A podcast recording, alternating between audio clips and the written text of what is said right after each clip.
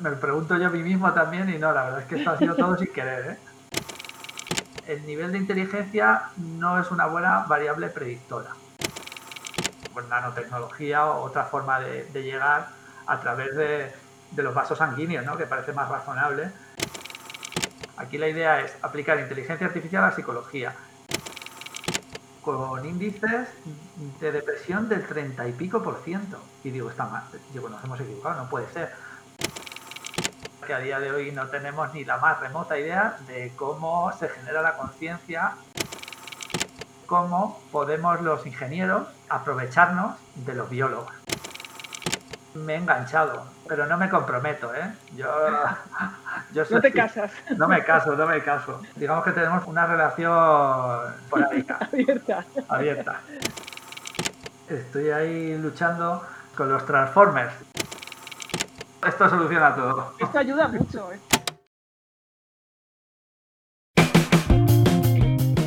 Hola amigos y bienvenidos a este episodio 7 de Lo que hay que oír, el podcast de Spain AI.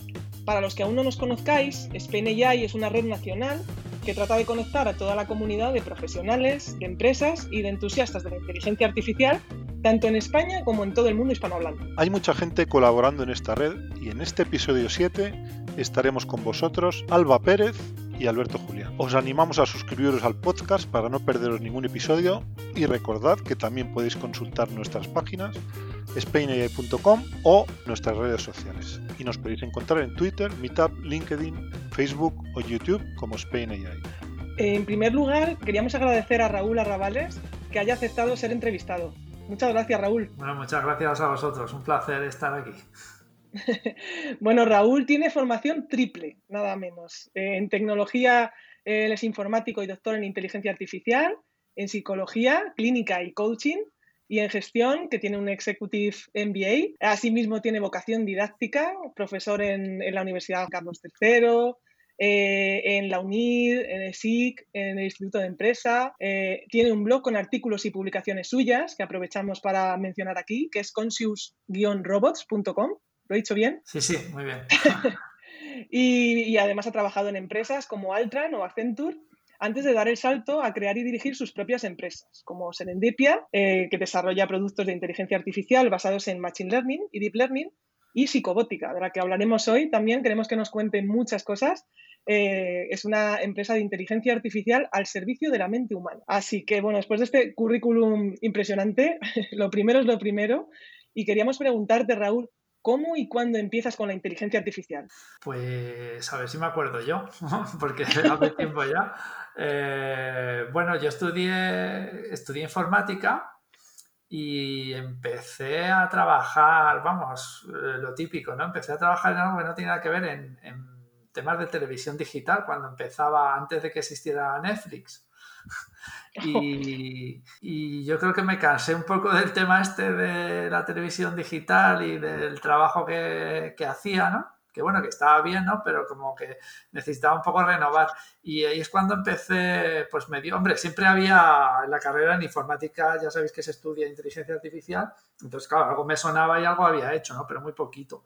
Y ahí es cuando empecé, estaba trabajando, ya os digo, en otras cosas y me dio el venazo este de hacer el doctorado, que lo típico, piensa, digo, bueno, pues esto lo hago mientras trabajo y no, al final, bueno, me fui, al final dejé el trabajo y me cambié a la universidad eh, y tuve mi época académica. ¿Y, ¿Y el hecho de unir inteligencia artificial y psicología ¿Fue algo intencionado o, simplemente fue ocurriendo? Pues qué va, yo creo que no hay aquí nada, intencionado, ¿eh? porque ahora que me lo estáis preguntando, claro, me lo, pregunto yo a mí mismo también y no, la verdad es que esto ha sido todo sin querer. ¿eh? y bueno, a ver, es verdad que durante la tesis, como yo hice la tesis sobre, bueno, en el área de ciencias cognitivas, Claro, la ciencia cognitiva lo que tiene es que es un enfoque tremendamente multidisciplinar, ¿no? Donde eh, además son foros donde te puedes encontrar perfectamente a gente que viene de ingeniería industrial, gente que viene de la psicología básica, gente que viene de filosofía de la mente, de neurociencias. Mm. Entonces, claro, ahí ya sí que en esa época de investigación pues eh, tomas contacto, bueno, te das cuenta de, lo estrecho o lo estrecha que es la visión cuando miras desde una sola disciplina, ¿no? Entonces ahí sí que es verdad que yo constantemente, ¿no? Cada vez que leía algo, cada vez que intentaba entender algo en una conferencia, decía, a mí es que con lo que yo sé de informática no me entero, o sea, no, no me da, no me vale, ¿no? Entonces ya el área de ciencias cognitivas en general y luego la psicología en particular, pues ya, ya me llamaba la atención. Así que cuando ya tuve oportunidad, digo, pues el autoengaño este que me hago yo siempre, ¿no? Que digo, ah, no, bueno, mientras trabajo y hago esto, pues también estudio. Y luego es como, no tengo tiempo para nada, pero bueno. Muy bien. Pues ya entonces pasamos a, entramos ya en, en materia con, digamos, la, la combinación, la unión entre la o la intersección entre la psicología y la inteligencia artificial. Aquí igual convenía dar un poquito de baño. Aquí nosotros, desde nuestro limitado conocimiento de, este mundo, porque nosotros estamos más metidos en inteligencia artificial, pero no tanto en psicología, creemos que igual convenía eh, dar un poco las bases de, cómo han empezado a, meterse las emociones en este mundo de la, de la inteligencia, porque al final lo que hacéis en psicobótica tiene mucho que ver con las emociones. ¿Tú pondrías a Daniel Goldman con su inteligencia emocional eh, como uno de los precursores o de, las, de, las personas que ayudó por lo menos a, a darle un baño al gran público de, lo que es las, emociones dentro de la inteligencia? Sí, sí, precisamente yo creo que todo el mundo le reconoce por esa contribución, ¿no? No, por haber inventado quizás nada nuevo, pero sí por, por algo que tiene mucho valor, que es ponerlo junto, comunicarlo bien y, y hacerlo disponible para el gran público, como dices, ¿no? Eh, entonces, efectivamente, había mucha investigación previa, ¿no? Y, obviamente, pues desde el inicio de, bueno, desde, el inicio de la humanidad, en realidad, ¿no? Se sabe acerca de las emociones. Eh, el tema es que desde el punto de vista de, estudio científico, pues es verdad que hemos tenido épocas de mucha dualidad, ¿no? De separación, eh, para que todo el mundo nos entienda, pues entre la cabeza y el corazón, ¿no? Y hmm. es verdad que en determinados, determinadas disciplinas pues parecía que, que, eran dos aspectos muy separados. ¿no? Y antes del libro este famoso de Goleman de inteligencia emocional, pues sí que eh, vivíamos eh, culturalmente no había esa, esa creencia, ¿no? ese aspecto de que eh, sobre todo orientado a la educación y, al desarrollo de, las personas ¿no? y la educación infantil, como se pensaba que la inteligencia medida con estos test de inteligencia clásicos, ¿no? con el CI, era lo que predecía el éxito en el futuro. ¿no? Había esa creencia. Hmm. Esa creencia eh, es falsa y lo que hace Goleman y precisamente su contribución yo creo más importante es la de poner de manifiesto eso, decir, oigan, eh, que, esto no es así, ni mucho menos. Y, que realmente hay otras competencias que se desarrollan en la persona que son las que predicen mucho mejor el desempeño futuro. Entonces, si, en, términos de ciencia de datos, para que nos entienda todo el mundo, si hacemos un modelo predictivo, eh, el nivel de inteligencia no es una buena variable predictora de la, variable dependiente que sería el éxito, el desempeño. Mientras que eh, la, capacidad de gestionar las emociones, de comprender las emociones del otro, la capacidad de comunicarlas, es decir, todos pues, los diferentes aspectos que se engloban habitualmente en el constructo este de inteligencia emocional, sí que son buenas predictoras de que la persona se desenvuelva bien en el futuro. Y eso es la, gran contribución desde el punto de vista de, la psicología. De hecho, e, e, esto para verlo más claro, digo, me, está viniendo a la mente, digo, sé que hay algún científico, un sabio de renombre, que justamente el coeficiente intelectual eh, era, era bajísimo. Ahora mismo, no sé, si digo Einstein lo mismo me equivoco, pues pero... no, mm, lo sé. Claro, no lo sé. Ahora mismo no, sé a quién te refieres, pero vamos, eh, yo, no me lo quiero ni medir, el mío, vamos, por si acaso. pero, pero vamos, que independientemente de, que podamos, de que podamos poner un ejemplo famoso, no sé, o de alguien de referencia, eh, es que es, es, algo que hoy en día es como muy obvio, ¿no? O más obvio, o deberíamos tenerlo todos claro, ¿no? También está el concepto este de, de, las múltiples inteligencias, que también se ha hecho popular, ¿no?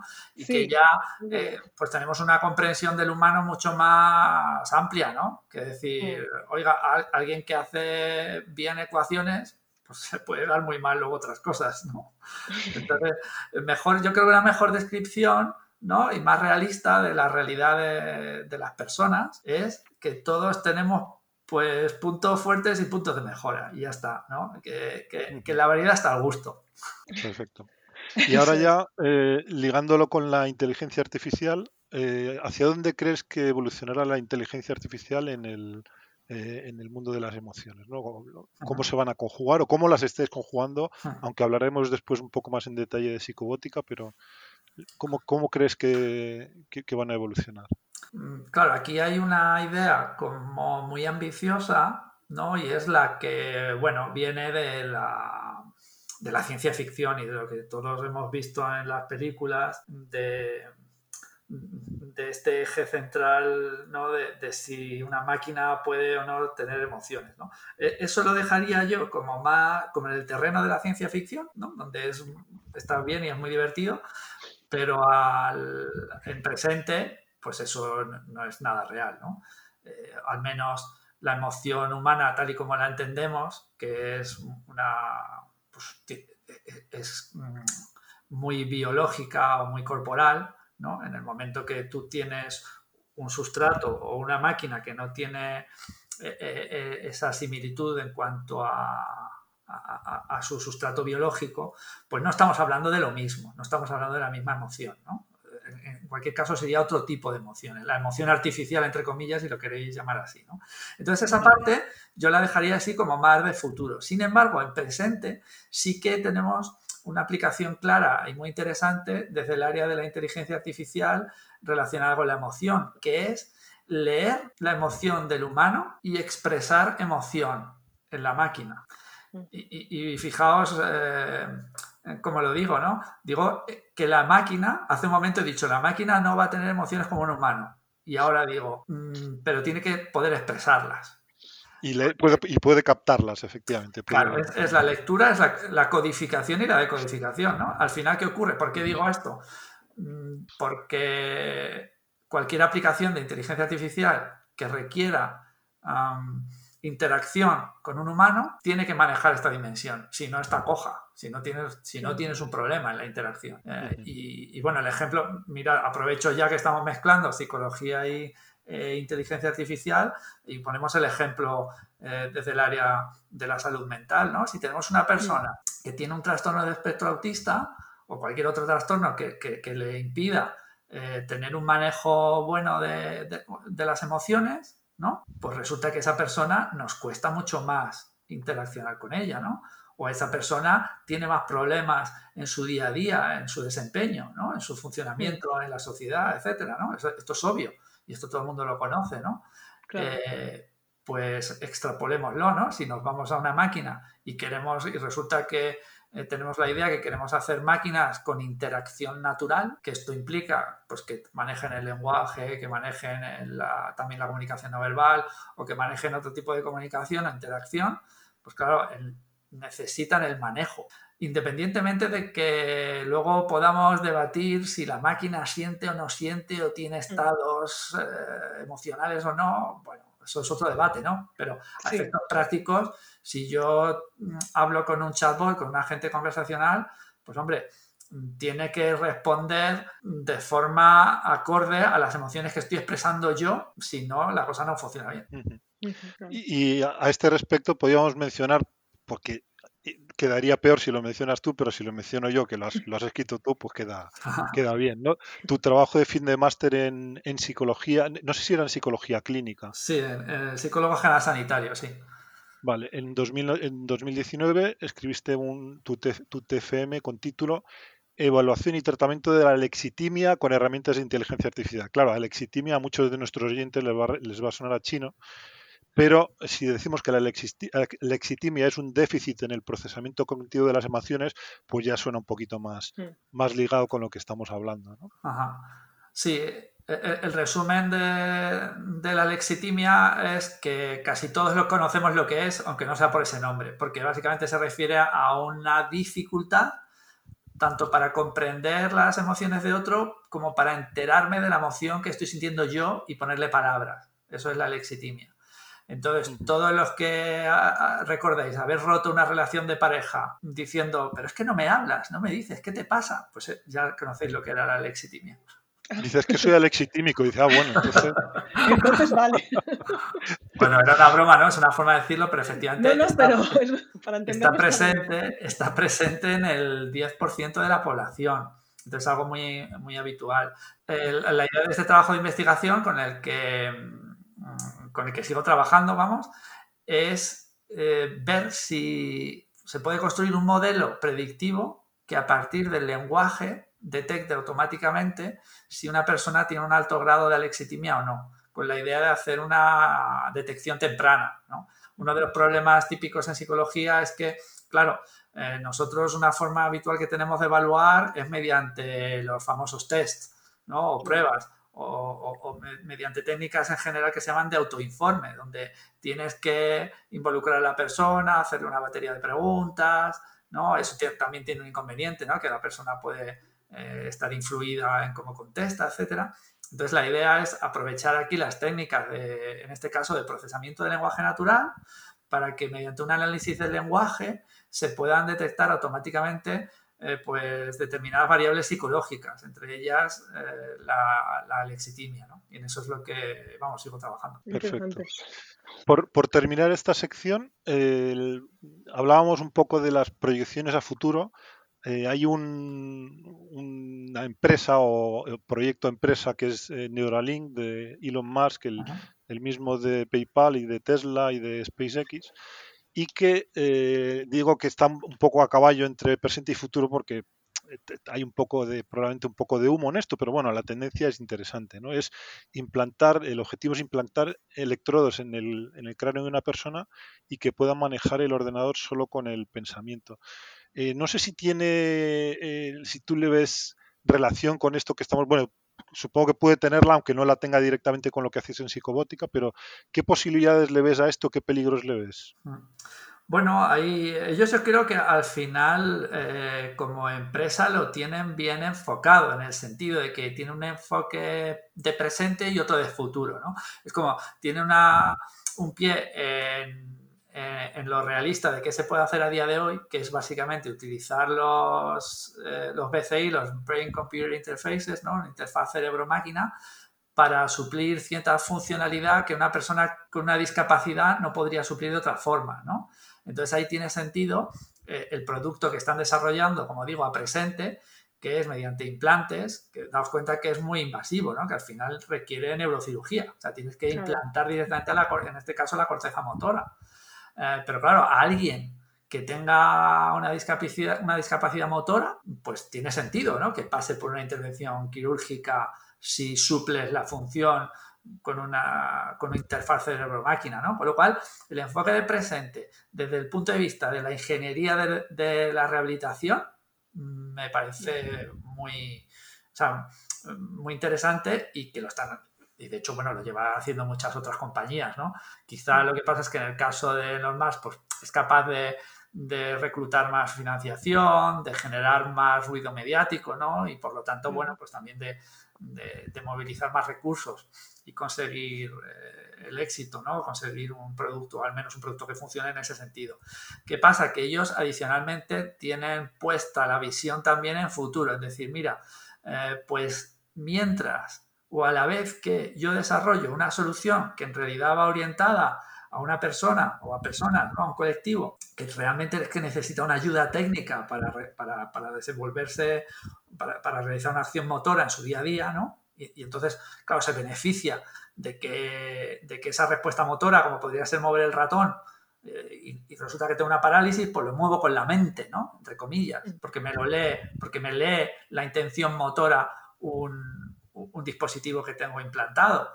Pues claro, ¿qué pasa? Que eso tiene una evolución a tipo Black Mirror ya, ¿no? A decir, bueno, pues esto a lo mejor eh, ya, eh, además de ayudar a una persona con discapacidad, resulta que yo lo podría integrar para otro tipo de aplicaciones de futuro que fueran más... Claro, ¿qué pasa? Que ese salto, hay veces que la gente no se da cuenta, ¿no? O hace el salto como muy inmediato, ¿no? O muy, o que parece que es, que es muy seguido, que tú resuelvas el primer problema y pases directamente al segundo.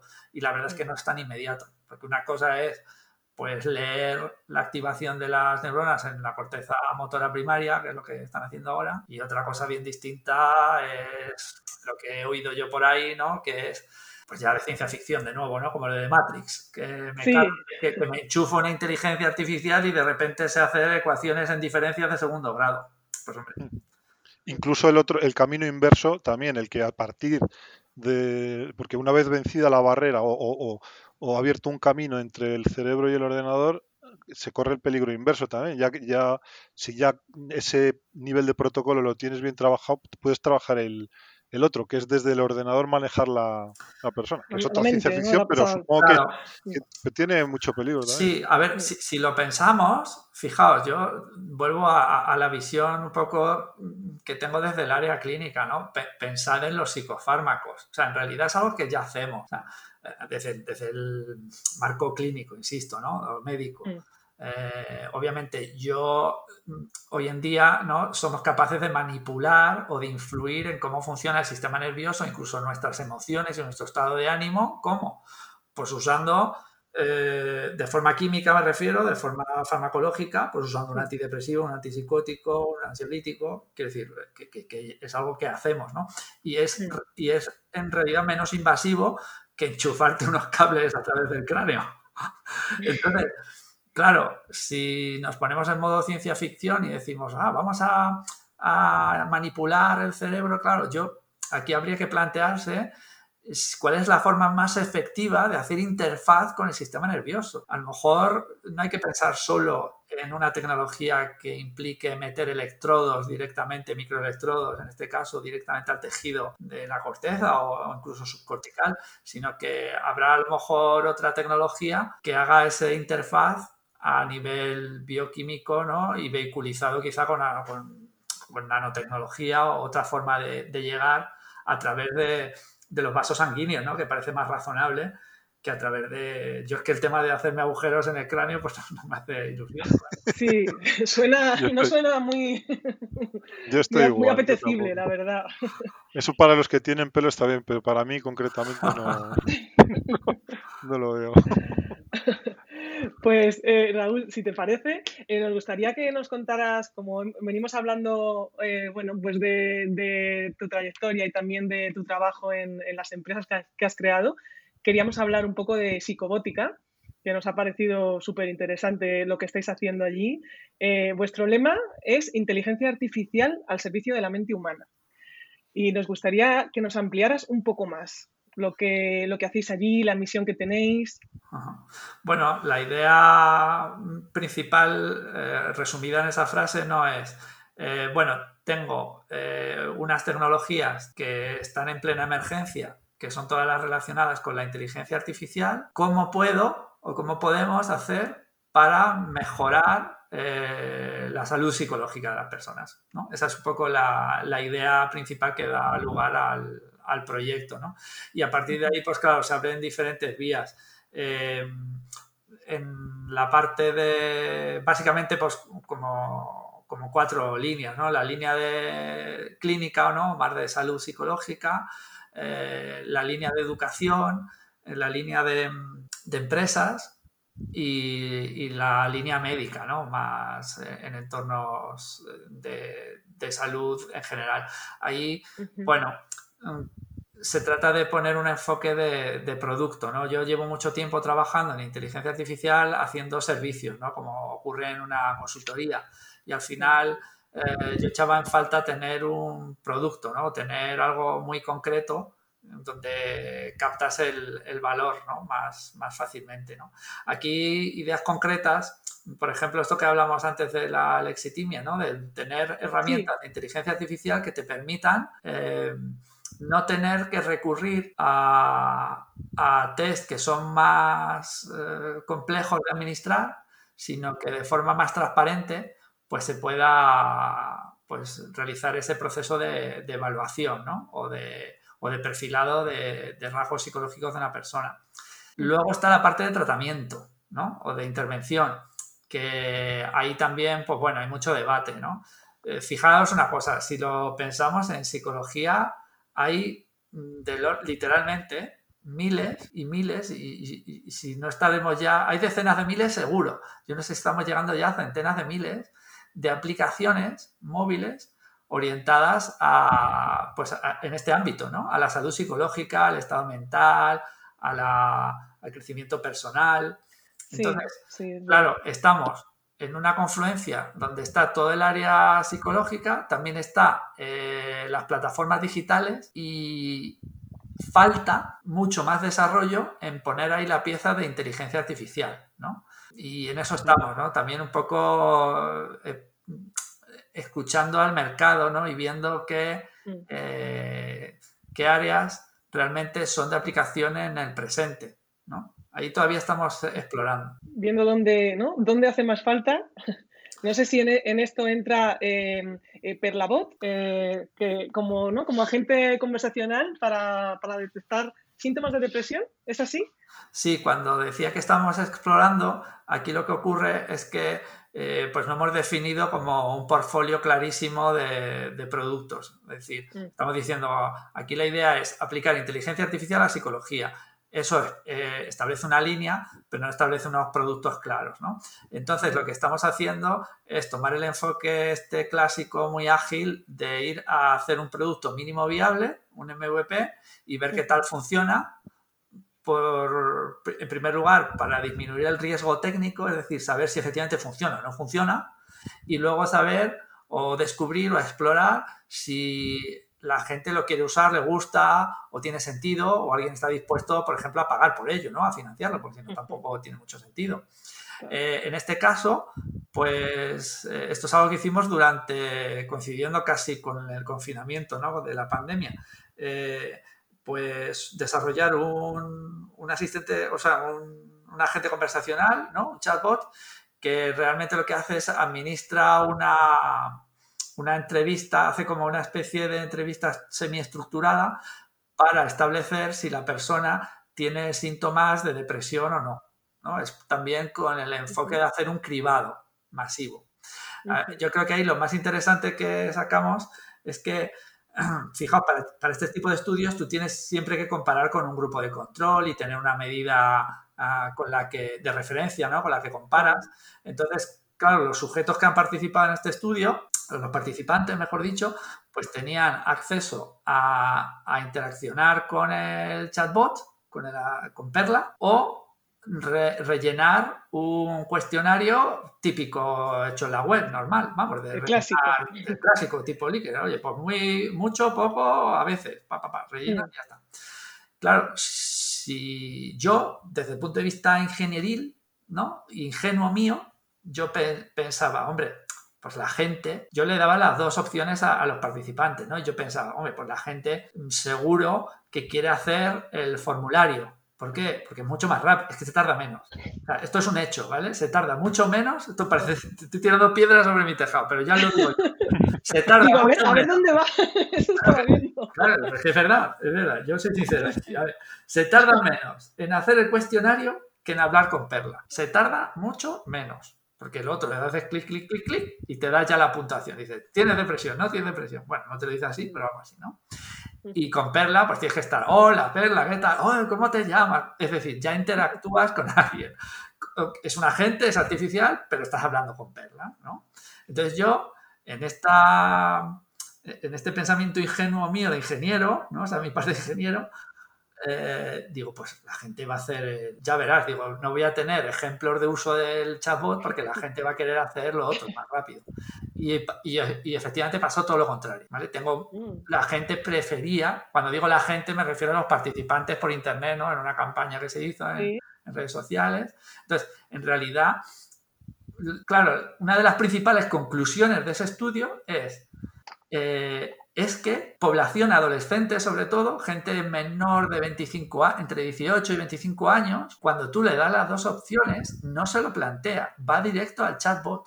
Aunque sabe, aunque le cuesta más, aunque sabe que va a tardar más, aunque sabe, le resulta más atractivo, le resulta más atractivo eh, realizar esa interacción. Entonces, solo por ese hecho, el, que la inteligencia artificial en este sentido, aunque funcione un poco peor, porque realmente luego la medida, la medida, aunque es un instrumento con una validez buena, que es lo que hemos demostrado, pero funciona un poquito peor, ¿no? La puntuación es un poquito peor, eh, la fiabilidad y la validez pues baja un poco con respecto a las técnicas tradicionales, ¿no? Pero claro, tiene una ventaja tremenda y es que eh, llega a mucha más población, sobre todo en ese segmento, ¿no? Porque está más dispuesta a, realizarse la evaluación, ¿no? Entonces, Resulta mucho más natural, evidentemente. Sí, sí, sí, sí.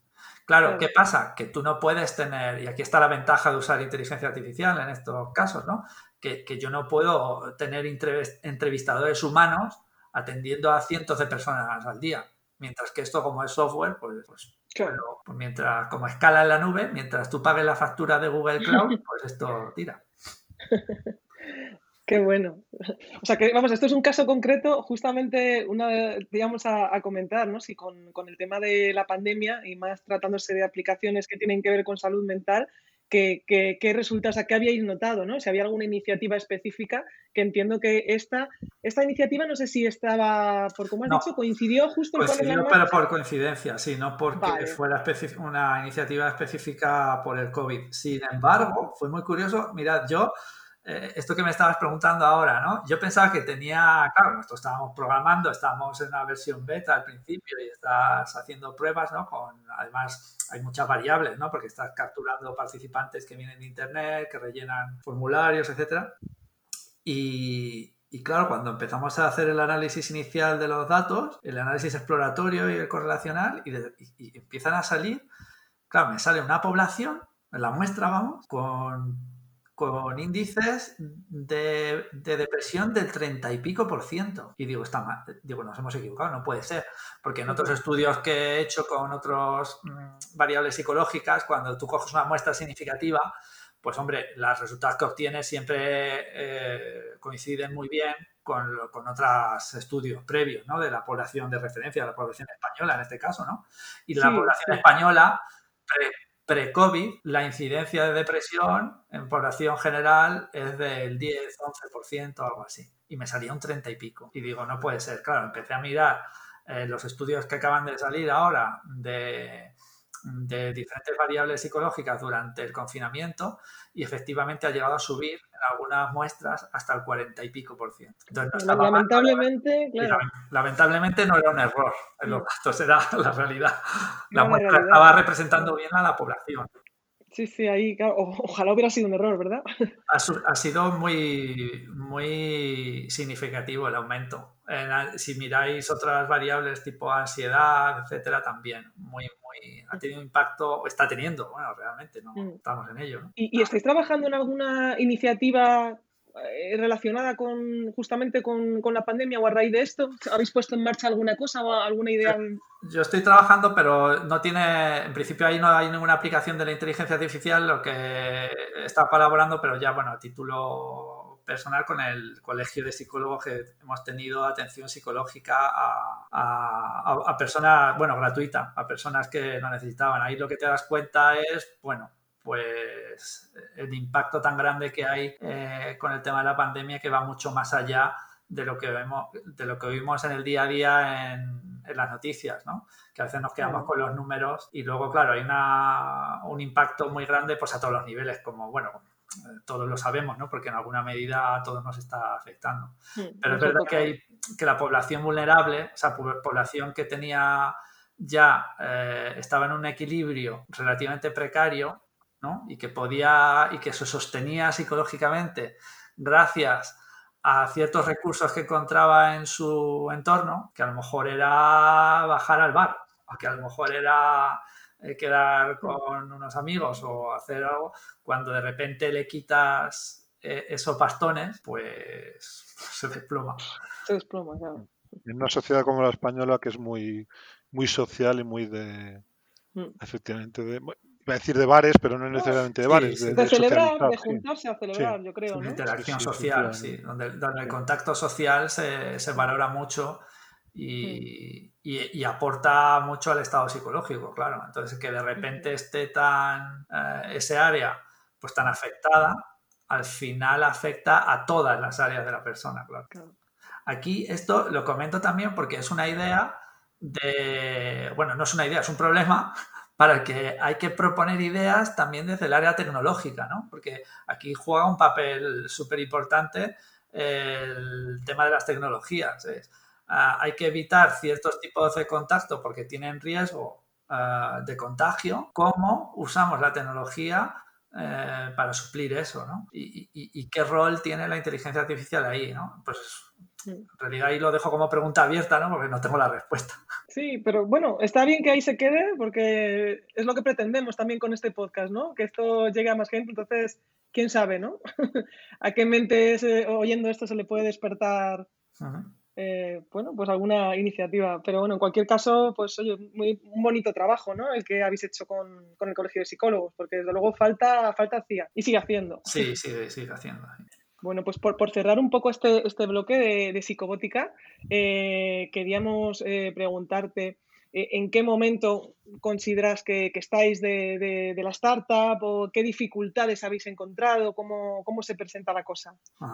Bueno, momento muy verde, ¿no? Como Además, eh, de hecho, antes cuando me preguntabas ¿no? cuál, era el enfoque, ¿no? yo mismo me cuesta a veces explicar eh, cuál es el enfoque concreto, simple y llanamente porque no está concretado. está gestándose todavía. ¿no? Claro, estamos en, la parte está muy de semilla, muy exploratoria, mm, pero que a mí me gusta mucho porque prefiero no ser muy... Eh, bueno, me gusta el área de exploración, ¿no? En el sentido, eh, no es, ah, pues yo quiero hacer un chatbot porque yo creo que eso va a aportar mucho y voy a por ello a muerte, que es muy legítimo, ¿no? Y tiene sentido y probablemente funcione, ¿no? Pero bueno, me, llama mucho la atención el poder hacer como proyectos pequeñitos tipo MVP, como he dicho, como el de Perla, que se desarrolla, Perla se desarrolla en dos, tres meses, eh, se monta un estudio piloto se obtienen conclusiones y podemos ver eh, si realmente es algo que, es útil o, que apunta a ser útil o no para seguir invirtiendo ahí o probar otro área, ¿no? Entonces, bueno, yo que soy muy ecléctico y que me gusta probar muchas áreas, pues eh, claro, en algún momento alguien me tiene que parar los pies y decir, vale, ya deja de probar y enfoca. Muy bien. Muy bien, pues pasamos a otro, a otro, digamos, tema grande, otro, otro bloque que queríamos comentar contigo, que es eh, lo que es la relación entre la inteligencia artificial, conciencia y conciencia, que convendría eh, eh, probablemente empezar definiéndolo, porque para empezar en inglés la raíz de conciencia y conciencia es la misma, pero luego significan cosas totalmente distintas. ¿no? Entonces yo aquí me he escrito las definiciones, a ver si estás de acuerdo con ellas. Conciencia es la capacidad del ser humano para percibir la realidad y reconocerse en ella. Y conciencia sin ese es el conocimiento moral de lo que está bien y lo que está mal. Sí, es una connotación que, de hecho, yo creo que eso estaría de acuerdo con nosotros la, la, RAE, la Real Academia de la Lengua, y yo también. Luego lo, que, luego lo que ocurre es que luego la gente lo usa como quiere, ¿no? Como, yo, lo he visto muchas veces utilizado de forma indistinta y claro, no, tiene que ver una cosa con la otra. Eh, eh, y relacionado con la inteligencia artificial, ¿cuál, cuál de las dos es un reto para la, inteligencia artificial y por qué? Bueno, las dos. quizá la más fácil para mí es la, que hace relativa, la que es relativa a esa vocecita, ¿no? A Pepito Grillo, que te dice, esto lo has hecho mal, esto está mal, esto está bien. Esa conciencia, ¿no? Sin ese esa es, me resulta más fácil desde el punto de vista de la IA porque recae en los creadores, ¿no? en los diseñadores, en los papás y mamás de la inteligencia artificial. Quiero decir, que al final los programas no son ni malos ni buenos, la culpa es de los padres, clarísimamente. Entonces, este es un caso claro en el que la culpa es de los padres. Entonces, si una IA hace algo mal, ¿no? en el sentido ético, moral, pues es que no han puesto el cuidado que teníamos que poner los, diseñadores, ¿no? Entonces, eh, por eso tenemos toda esta línea, ¿no? Que está muy de moda ahora de la IA responsable, de la ética de la IA, de los códigos éticos, ¿no? Esto de la Unión Europea, ¿no? Que tenemos la guía para una IA confiable. Bueno, y el sesgo también, que es un tema relacionado. El, tema em, de, seleccionar muy bien los conjuntos de datos para que no haya sesgos de discriminatorios, todo esto, ¿no? Entonces, esa parte, yo creo que en el, eh, desde el punto de vista que seamos, que la tengamos presente y seamos responsables, pues bueno, depende de nosotros, como en cualquier otra área, y se puede, bueno, pues yo creo que la, la podemos manejar, ¿no? El otro aspecto la conciencia con ese, ¿no? Que hacemos alusión a, esto que es lo que nos pasa cuando no estamos inconscientes, ¿no? Eh, o cuando no estás en coma, pues, pues eso es más jorobado, es más difícil. Porque a día de hoy, pues bueno, la realidad es que nadie sabe. Mm, a ver, hay teorías, obviamente hay eh, varias teorías por ahí, ¿no? Algunas que son más populares, otras menos populares, pero digamos así en general que a día de hoy no tenemos ni la más remota idea de cómo se genera la conciencia en los humanos o en otros animales. Con lo cual, como no tenemos ni idea, pues vete tú a saber mm, cómo lo hacemos con las máquinas o si tiene sentido hacerlo o no. Hombre, hay debate y podemos entrar ahí en más detalle, pero yo diría así como gran titular que es que a día de hoy vamos relativamente a ciegas en eso. Tú ya, aquí ya por, mm, recoger una, publicación tuya, bueno, publicación, tu tesis doctoral eh, llevaba como título Evaluación y desarrollo de la conciencia en sistemas, bueno, aquí ponía conciencia, ahora que me fijo, en sistemas cognitivos artificiales. lo, que yo te, lo que yo te decía antes, que es que la gente lo usa como le da la gana. ¿Cómo, es la gente, de verdad? Bueno, muy bien. Oye, y por cierto, la semana pasada, lo digo porque estamos a. Para cuando salga este capítulo, no será ya la semana pasada, pero la semana pasada, que el día, creo que fue el día 12, diste una charla en la Semana de la Ciencia. Eh, en la cual hacías unas preguntas, que al final es que no pude asistir, ¿no? Pero hacías unas preguntas ¿Crees que en los que, eran una de ellas? ¿Crees que en los próximos años las máquinas rivalizarán en inteligencia con los seres vivos? y quería eh, saber un poco del que nos hiciera un resumencillo de dos minutos de la, de la charla, cinco minutos, si, si hace falta. Sí. sí, mira, aquí la idea era también, estábamos muy eh, muy interesados, ¿no? Esta, este, esta acción de la Semana de la Ciencia, pues eh, lo hice en colaboración con UNED y con, y con la gente del Departamento de, Psicología Básica, ¿no? Con Pedro Raúl Montoro también, que, que, lo está organizando. Entonces, eh, yo con él siempre he debatido muchas veces, ¿no? Sobre, sobre esto de la conciencia y sobre, y sobre la inteligencia, sobre las emociones, ¿no? Él obviamente tiene mucho Ah, bueno, mucho recorrido ¿no? en investigación desde psicología, yo desde la parte artificial. Y claro, nos dábamos cuenta de una cosa, ¿no? Hablando de esto el año pasado, cuando preparamos esto de la Semana de la Ciencia, es que siempre, casi invariablemente, eh, ponemos en el centro al sistema nervioso. Es decir, damos por sentado que para que haya inteligencia, para que haya emociones, para que haya conciencia, hace falta eh, el cerebro. ¿no? He dicho antes sistema nervioso, Mm, por, ser más estricto, ¿no? más amplio, pero bueno, lo que todos hablamos, reconocemos como el cerebro, ¿no? Y entonces, de esta forma, pues tendemos a pensar que si queremos reproducir alguna de estas características en una máquina, pues tenemos que hacer un cerebro artificial. Y de hecho, por eso es por lo que hoy en día, bueno, es uno de los motivos por los cuales está tan de moda eh, el deep learning, ¿no? La parte de aprendizaje automático, perdón, aprendizaje profundo, donde la bioinspiración es más patente, si cabe, ¿no? Donde eh, las arquitecturas de procesamiento paralelas que montamos con estas capas, con estas neuronas que forman en capas ocultas, que tienen conexiones, etcétera, pues bueno, es todo un análogo o un, bueno, un modelo computacional que alude o que se inspira en los sistemas nerviosos naturales. ¿no? O al menos en los procesos o algunos de los procesos que, se dan ahí. Y claro, la pregunta como un poco loca aquí era, oye, ¿y si nos estamos, y si estamos teniendo un sesgo? Todos, toda la comunidad científica, ¿no? Porque resulta que en este afán de bioinspiración solo nos inspiramos en el reino animal o en los mamíferos solo. Efectivamente, y los vertebrados en concreto. Y los vertebrados, claro. ¿Y qué pasa con los invertebrados? ¿Y qué pasa con las plantas? ¿Y qué pasa con las bacterias? ¿Y los virus? Ahora que están tan de moda. Eso, además. Entonces, ¿qué pasa? Que hicimos, claro, hicimos el ejercicio de de, repasar, ¿no? de salirnos un poco del tiesto y repasar y decir, oye, es posible, eh, es posible dar lugar, es posible que organismos sin sistema nervioso den lugar a procesos como los de la inteligencia, como los de la atención, como la emoción, como la memoria, como la motivación, como, la, como el aprendizaje, ¿no? Y claro, aquí hay autores y hay investigación, pues si tú lees a gente de botánica, pues resulta que las plantas son súper listas y hacen unas cosas que alucinas.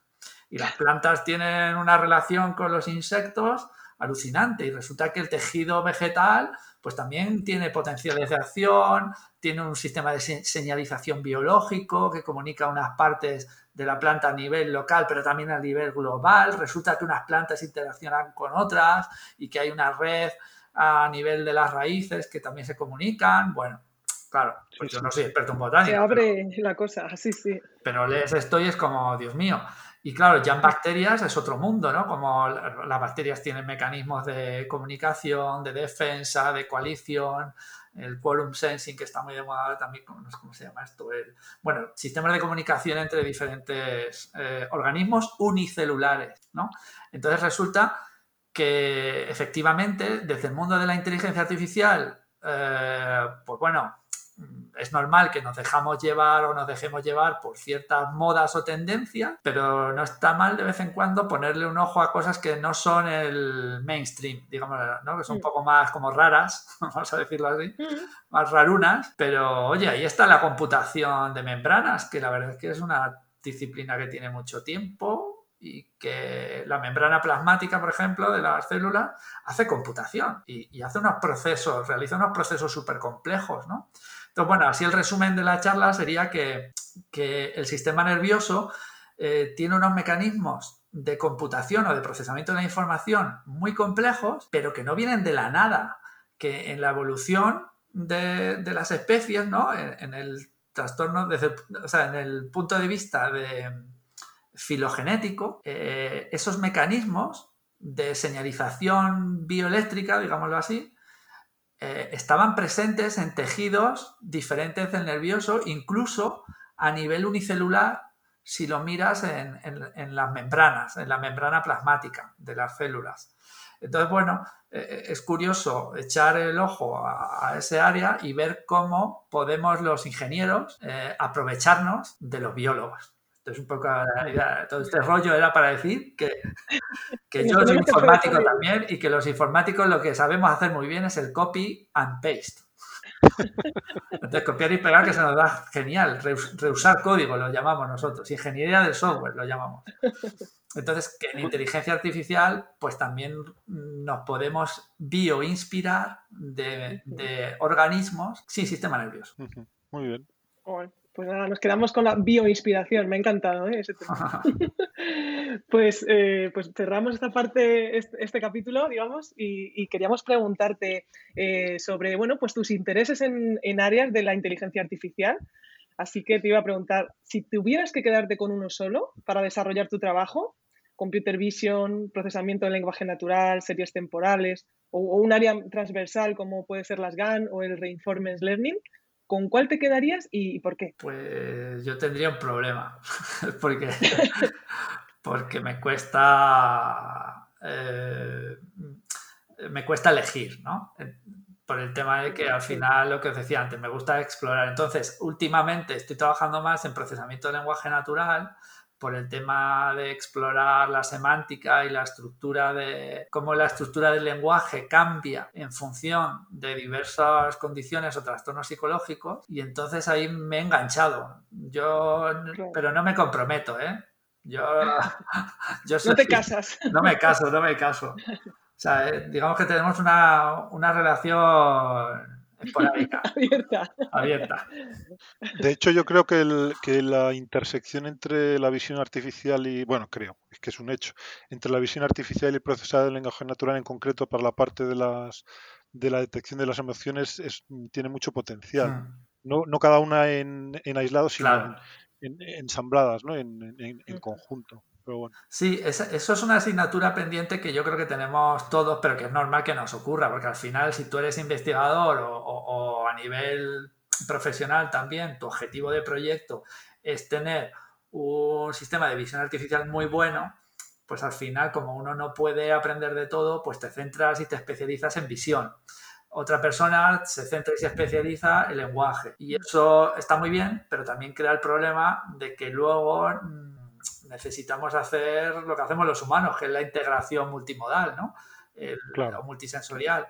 Y bueno, eso se ve en proyectos ya, a ver, es la tendencia, ¿no? Si vemos proyectos más ambiciosos como, como vehículos autónomos, pues ahí te das cuenta que diferentes disciplinas de percepción computacional tienen que integrarse, porque al final el coche funciona como un sistema cognitivo integrado. Y yo creo que el futuro va por ahí también, ¿no? El que seamos capaces de ir haciendo una convergencia, una buena integración de diferentes disciplinas, mm, considerándolas en el mismo marco, lo cual es pues un reto. Y relacionado con, esto, nos decías que ahora eh, andabas eh, apasionado con, el procesamiento del lenguaje natural. Te íbamos a preguntar justamente en qué proyectos andas metido ahora. ¿Nos has contado así ya alguno? ¿Y, qué es lo que te tiene ahora más loco? ¿En qué estás trabajando? ¿Qué has conocido recientemente dentro de, de inteligencia artificial que te tiene absurdo. Pues, pues estoy ahí luchando con los, con los Transformers. el, área este que, que, no sé, a veces ya me confundo entre los Transformers de las películas de los robots y estos de Deep Learning. Nos pasa a todos. Pero bueno, eh, sí, como estaba haciendo cosas de procesamiento de lenguaje natural y, bueno, tengo ese interés. A ver, yo con lo que me estoy pegando es que con el problema clásico de caja negra, ¿no? Como bien sabéis, pues claro, cuando uno aplica una técnica de este tipo, pues le cuesta a veces explicar, haces un modelo predictivo, más o menos funciona, pero luego te cuesta explicar por qué funciona, ¿no? Entonces, eh, el interés que tengo ahora es precisamente en esos modelos explicativos donde usas capas de atención, ¿no? es que está de moda el tema de, los modelos de atención en las redes eh, recurrentes, ¿no? En Deep Learning eh, y, también con el tema de los transformers. Entonces, bueno, estoy ahí. El, tema de que no solo que el modelo me sepa, por ejemplo, distinguir si una persona tiene un alto grado de lexitimia o no, sino que me diga por qué. Y eso puede ayudar, aquí es la gracia, ¿no? De, cuando desde un modelo computacional contribuimos al desarrollo científico en otro área, ¿no? No solo automatizamos una tarea, porque el hecho de que yo tenga un modelo computacional que me permita explicar por qué una persona está exhibiendo determinado patrón, eso me, me permite dar también pistas o una explicación de cuál sería el mejor tratamiento, el mejor abordaje para ese caso concreto. Entonces, bueno, muy interesante desde el punto de vista de este concepto amplio que, se denomina medicina de precisión, ¿no? En la salud, sabéis que estaba de moda también hace unos años el tema de eh, precision medicine, el tema de personalizar eh, los tratamientos, pues llevármelo también al área de la psicología y que efectivamente en psicología está claro que cualquier tratamiento es personalizado ¿no? por, por necesidad, pero que, llevarlo también en el área de la, de la IA, ¿no? que, que, que, la inteligencia artificial también personalice eh, mucho eh, en el sentido de no solo detecto que tienes un trastorno o tienes un problema o tienes tal variable, sino que te explico por qué. Muy bien. Pues, pues bueno, para cerrar esta parte de, la entrevista, eh, nosotros siempre pedimos al anterior invitado, en este caso invitada, que lanzara una pregunta para el siguiente. Así que eh, te lanzamos la pregunta. ¿Estás preparado? No. No, bueno, eso, eso, quería oír. bueno, pues la pregunta para ti ha sido, ¿qué tres palabras utilizarías para describir cómo ves la inteligencia artificial a día de hoy? Eh, humo. Muy bueno. Iba a decir burbuja, pero me gusta más humo. Sí, sí, sí, está muy bien. Humo. Expectativa y, e ilusión, venga. Ah, para acabar con un saborcito más. Menos ahumado. Menos ahumado. Humo, expectativa e ilusión. Bueno, fenomenal. Pues ahora te toca vengarte, Raúl. No sabes quién va a ser el siguiente invitado o invitada, así que ¿qué pregunta te gustaría que le hicieran? Pues esto, esto lo está pensando y sí que es una pregunta que me hago yo, que es la siguiente, y no tengo respuesta, es la siguiente. Eh, eh, yo a veces cuando doy clases, como doy clases de proceso de inteligencia artificial o del área Big Data y hablo con gente también de negocio, les explico que, que, a lo largo de los años, bueno, pues se suelen poner términos de moda. Y de hecho tengo una diapositiva en la que en los últimos 10 años se puede ver cómo primero apareció el término Big Data, luego Analytics, luego Advanced Analytics, luego Machine Learning, luego Deep Learning, luego sistemas cognitivos y luego, y ahora en el presente, la etiqueta de moda es inteligencia artificial. Entonces, mi pregunta es, ¿cuál va a ser la siguiente etiqueta de moda? La predicción de cuál es... Eh, eh, tengo esa secuencia, pero no sé cuál es la siguiente, el siguiente trending topic. Bueno, pues a ver si nos la desvela. Tendrás que estar muy atento a la siguiente entrevista. y, eh, por último te íbamos a preguntar, digo, ¿nos das algún nombre? ¿A quién te gustaría que entrevistáramos? Si pudiéramos entrevistar a cualquier persona, a ser posible que hable castellano, que de momento es el público hispanohablante al que, al que estamos dirigidos con el podcast. Pues mira, en español, yo, eh, eh, una, una, persona que me gustó mucho, que le he oído hablar de inteligencia artificial a veces y me gusta mucho eh, como lo explica, además lo explica muy claro y muy...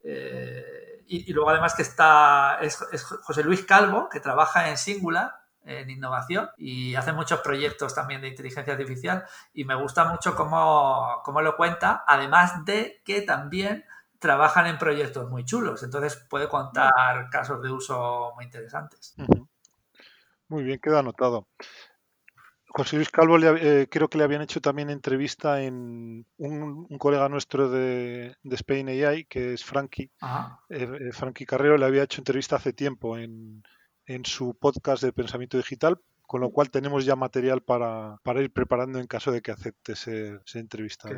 Y, si, nos pudieras dar un nombre de una mujer, porque aquí intentamos no, no un 50-50, pero por lo menos un un 60-30 de, cada dos, tres entrevistas que una sea, sea mujer, si nos puedes dar pues algún... Me suena ahora, eh, de hecho, que trabaja, me suena, no sé si la, si la conoces, Nerea... Nerea, la tenemos ah, claro, claro, por eso me suena, claro. Digo, me suena Nerea, porque Nerea trabaja en singular con José Luis, por eso me sonaba, claro. sí, esperamos muy pronto Vamos, creo que hoy justamente, qué casualidad que digas esto, porque hoy justamente creo que estábamos viendo la fecha con ella. Así que yo creo que lo mismo nos estrenamos en 2021, hago, spoiler, con, con ella. Claro. Muy bien. Genial. Perfecto. Pues con esto terminamos la parte de, de, entrevista y pasamos a una sección que se llama batería de preguntas. En esta sección te vamos a pedir que contestes rápido y sin darle muchas vueltas a una serie de preguntas. ¿Estás preparado? Tampoco, pero bueno. Ah, esa, respuesta esperaba. bueno, tienes, que estar preparado. Bueno, tenemos, tenías que irte a las 7, tenemos tiempo. Pero vamos, va a ser va a ser rápido esto que queda ya. Venga, ¿arranco yo? Arranca, sí. Vamos a ver. ¿Qué canción te pone las pilas, Raúl? Pues bueno, que me ponga las pilas, me pongo música, no sé el nombre de la canción, pero me pongo música electrónica, o sea, muy chunda, chunda. Vale. Venga, siguiente. ¿Android o iPhone? Eh, Android. ¿Qué tienes de fondo en la pantalla de tu ordenador o de salvapantallas en tu móvil? Muy triste, lo que venía por defecto cuando, cuando lo instalé la primera vez. Interesante. Es, muy, muy ingenieril eso, ¿eh? Normalmente los que tienen perfil ingeniero nos pasa, para no, nos complicamos. A ver, yo tengo abierto encima eh, el Jupyter con el Python y a mí me da igual lo que haya detrás, no lo veo. vale. ¿Qué crees que estarías haciendo si no hubieras acabado trabajando en esto? Uf, pues... Mm, ah, seguro que sería médico. Otro. ¿Quién, fue el anterior que nos dijo también que, hubiera querido ser médico? No me acuerdo. Eh, ay, pues yo tampoco me acuerdo, pero ha sido hace, hace poco. Eh, ha habido alguien más, sí. bueno, ya lo... No, carpintero era Virilo. Sí. Carpintero era Virilo, pero el médico, pues, no sé si tal vez Torrubia, a lo mejor. No, Torrubia era actor. Yo creo que era Ana Isabel, Ana Isabel ah, García. Ah, sí, sí, puede ser Ana Isabel, es verdad. Bueno, siguiente pregunta. Eh, ¿Y qué estarías haciendo ahora si no estuvieras en esta entrevista? Pues programando en Python. un, autoencoder, un BERT. Muy lo bien. menos. Lo más loco que has hecho últimamente. Eh, lo más loco. da- dar, una, dar una charla, no, comprometerme a dar una charla sobre, la- sobre las emociones sin sistema nervioso. Bastante, bastante loco. si pudieras viajar a cualquier época, ¿dónde irías? Ah, sí, sí, sí, lo tengo clarísimo. Al año estelar, a Star Trek, unos a 3.000 y pico por ahí. Muy Muy bien, bien. porque además nosotros normalmente pensamos en épocas pasadas, pero efectivamente, hasta ahora yo creo que todo el mundo ha contestado épocas pasadas. Y ahora Sí. la siguiente tiene que ver con esta. Si gracias a la inteligencia artificial fuera posible recrear una conversación con cualquier persona de cualquier época, incluso de ficción, te lo estoy poniendo bien fácil. ¿con quién, con quién hablarías? Es que claro, estaba pensando con, sí, con, con Data, que es el robot que sale en Star Trek, en no sé qué serie. en- en Enterprise, no me acuerdo cuál es. Sí, pero Data se llama. Vale. Eh, siguiente pregunta, ¿PyTorch o TensorFlow? Pues que era, es que es más fácil. Toma ya. Así no te, no te mojas. Pero bueno, que sí, que era TensorFlow. Que va, que va sobre, sí te iba a decir que, que eras que va sobre, sobre TensorFlow. sí. Bueno, también tenía el Aunque- backend para PyTorch, creo, pero bueno. En cualquier caso se van pareciendo cada vez más, Sí. o sea que tampoco.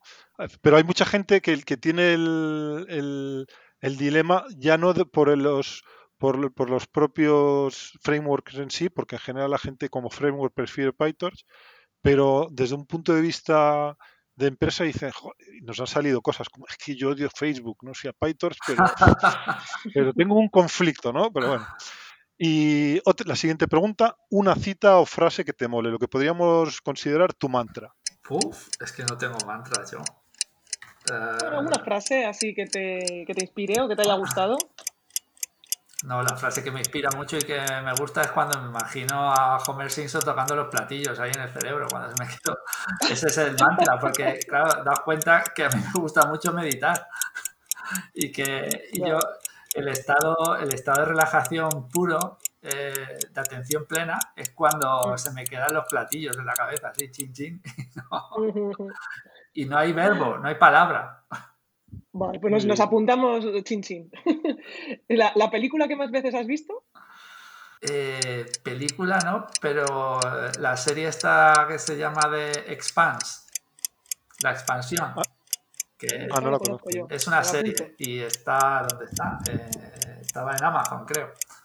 Es sobre, Vaya. es sobre- es ciencia ficción y es sobre el, eh, bueno, la expansión que hacen en un futuro cercano en el sistema nervioso, bueno, el sistema nervioso, estoy bueno, en el sistema solar. Los humanos, es que ya son demasiadas cosas. No, no has hecho no has hecho cierre de la entrevista de la, de la charla anterior. No, me va a tocar meditar extra hoy. Efectivamente. O castigado, que- al rincón, castigado al rincón de pensar. ¿Qué, ¿Extend se llama? ¿Has dicho expansion? ¿no? Ah, expand, vale, expand. No, no, No. perdón, expanse. Expanse. Ah, expanse. Pa- Para, para los de. Para los que hablan en español como yo, expanse. Y lo más raro que te han contestado Siri, Siri, uy, Siri, estoy yo bueno. Siri, Alexa o Cortana. Ah, pues me hace mucha gracia que a veces voy en el coche con el Android Auto y no es que me conteste nada raro, pero es que de repente me contesta en español con acento inglés. Ah, eso me pasó a mí una vez, es mundial. Y me hace mucha gracia. Porque. Curious, llamar. Ah. Eso lo tienes que grabar, que tenemos que hacer un momento de, de, pues de audios curiosos. Vale, y la última pregunta de la batería es sí o no, ¿has buscado tu nombre en Google y cuántas veces en el último mes? Ah, pues no, porque para eso está el Google Alert. Creo que te- lo que tengo es una alerta puesta, a ver si no lo busco. O sea, que no has llegado a buscarlo nunca. Creo que es la primera persona, puede ser... a- a- Ah, hombre, alguna vez- La primera. Al- Alguna vez, supongo que alguna vez lo busca. A ver, yo recuerdo alguna vez buscarlo para ver si decían algo malo de mí. Y luego dije, uy, ¿para qué me voy a rayar si puedo poner una alerta de Google? Entonces tengo puesta la alerta de Google con mi nombre y así si alguien me menciona, pues me llega el email y ya está, y no tengo que buscar yo. Eh, de todas formas, Pero ha habido alguna vez, ¿no? Podemos decir que Sí, sí sí, que ha habido claro. alguna vez. Sí, sí, sí. No nos rompes la estadística. No, no. Es que fíjate que nosotros hasta, hasta esta entrevista la pregunta la teníamos así. ¿Has buscado tu nombre en Google? Y como ya todo el mundo decía que sí, ya le hemos añadido un este cuántas veces en el último mes, ¿no? Porque... Pues yo cero, claro, pero por la alerta, porque me llega el email. Además me hace mucha gracia porque como esto es el tema del procesamiento de lenguaje natural, ¿no? Que con esto de la similitud coseno, pues Google hará como la hace, ¿no? Y entonces como mi nombre, Raúl Arrabales, pues parece en plural, hará stemming o algo así, y me llegan cosas que no tienen nada que ver, cosas de, que dicen arrabal con algo tal. Entonces, bueno, la verdad es que lo de la solución de la alerta tampoco es muy buena. Habrá que mejorar eso también. bueno, pues con esto cerramos la batería de preguntas y nada, ya pasamos al, cierre, vamos, la, el reto final para acabar. Este que te comentábamos, que no te queríamos desvelar, y es que nos gustaría que tuvieras tu momento épico y que cerraras con una frase, una cita, un, pensamiento así, ¿no? Que, que nos inspire eh, que nos hable de, este área, de, lo que tú quieras hablar, pero queremos, darte una, queremos darle una vuelta de tuerca. Entonces, lo que hacemos es que generamos dos palabras de forma aleatoria con una, con una aplicación que tenemos aquí y nos gustaría que encajaras esas dos palabras en tu frase final. ¿Te parece? Joder, si lo sé, me cargo, cargo el GPT-2 y le doy a, generar. No me da tiempo, no, no, me da tiempo ya cargar el modelo. Venga. tendrás, que combatir, tendrás que combatir con la máquina. Venga, pues estás preparado, voy a generar las dos palabras y las dos palabras son triste y tartamudear. Triste. Eh, genera, pónselo más difícil, genera otra más por si acaso. Genero otra más. Venga, que sí que es que es ¿Por qué? Porque era muy fácil ya, triste y tartamudear. No, yo me fío de Alberto. Si Alberto dice que, que, es muy fácil. Probamos a ver qué pasa. Si sale, foto, si sale fotocopiadora ya, como pasó una vez. Ha salido cenicero. Ah, bueno, esto, esto, esto, esto soluciona todo. Esto, ayuda mucho, esto ayuda mucho, Raúl. Venga, Ahora pues ya, tenemos, ya puedes redondear. Tenemos triste, tenemos tartamudear y tenemos cenicero. Te perdonamos cenicero si no consigues. Hombre, cenicero era, era el eje ya con lo que estaba articulando. Todo. Y se pueden conjugar y, eh, o sea, que, eh. hay cierta facilidad ahí. Y esto tiene que ver con la inteligencia artificial, me decís. Bueno, motivación en general. Si quieres poner que sea de psicología, también vale. Te, lo ponemos fácil para que no puedas decir que no. Eso, eso. Somos flexibles. Bueno, pues si estás triste y quieres dejar de tartamudear, tira el cenicero y escucha Spain AI. Toma ya. Oye, igual, igual el día que hagamos un anuncio lo vamos a poner, ¿eh? Hombre, esto sirve para dejar de fumar, para promover, para promover la ciencia, para, para subir el ánimo. Esa es un, refuerzo un, refuerzo positivo, efectivamente. Sí, antidepresión, antitartamudeo, pero vamos, o sea, es increíble. Bueno, y con este pedazo de frase reflexión cerramos la entrevista. Ha sido un placer tenerte hoy con nosotros en el podcast, Raúl. Muchas gracias. Un placer igualmente, muchas gracias a vosotros. Agradecemos a todos los que nos estáis escuchando y siguiendo y esperamos que hayáis disfrutado y que sepáis que en 15 días volvemos con nuevo episodio. Eso es. Así que, entre tanto, os animamos a suscribiros al podcast para no perderos ninguno y recordad que también podéis consultar nuestra página spain-ai.com o seguirnos en Twitter, Meetup, LinkedIn, Facebook o YouTube. Nos vais a encontrar como Spain AI. Hasta pronto, amigos.